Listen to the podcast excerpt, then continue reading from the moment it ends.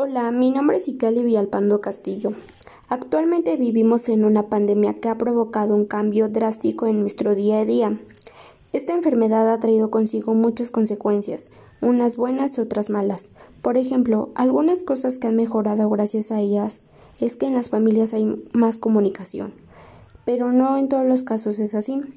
Estrés, ansiedad, dolores musculares y otros padecimientos son consecuencias de la pandemia. Cabe mencionar que la violencia ha crecido radicalmente a nivel mundial.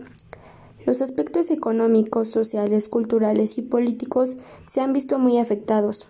En la mayoría se ha visto una disminución de su capacidad.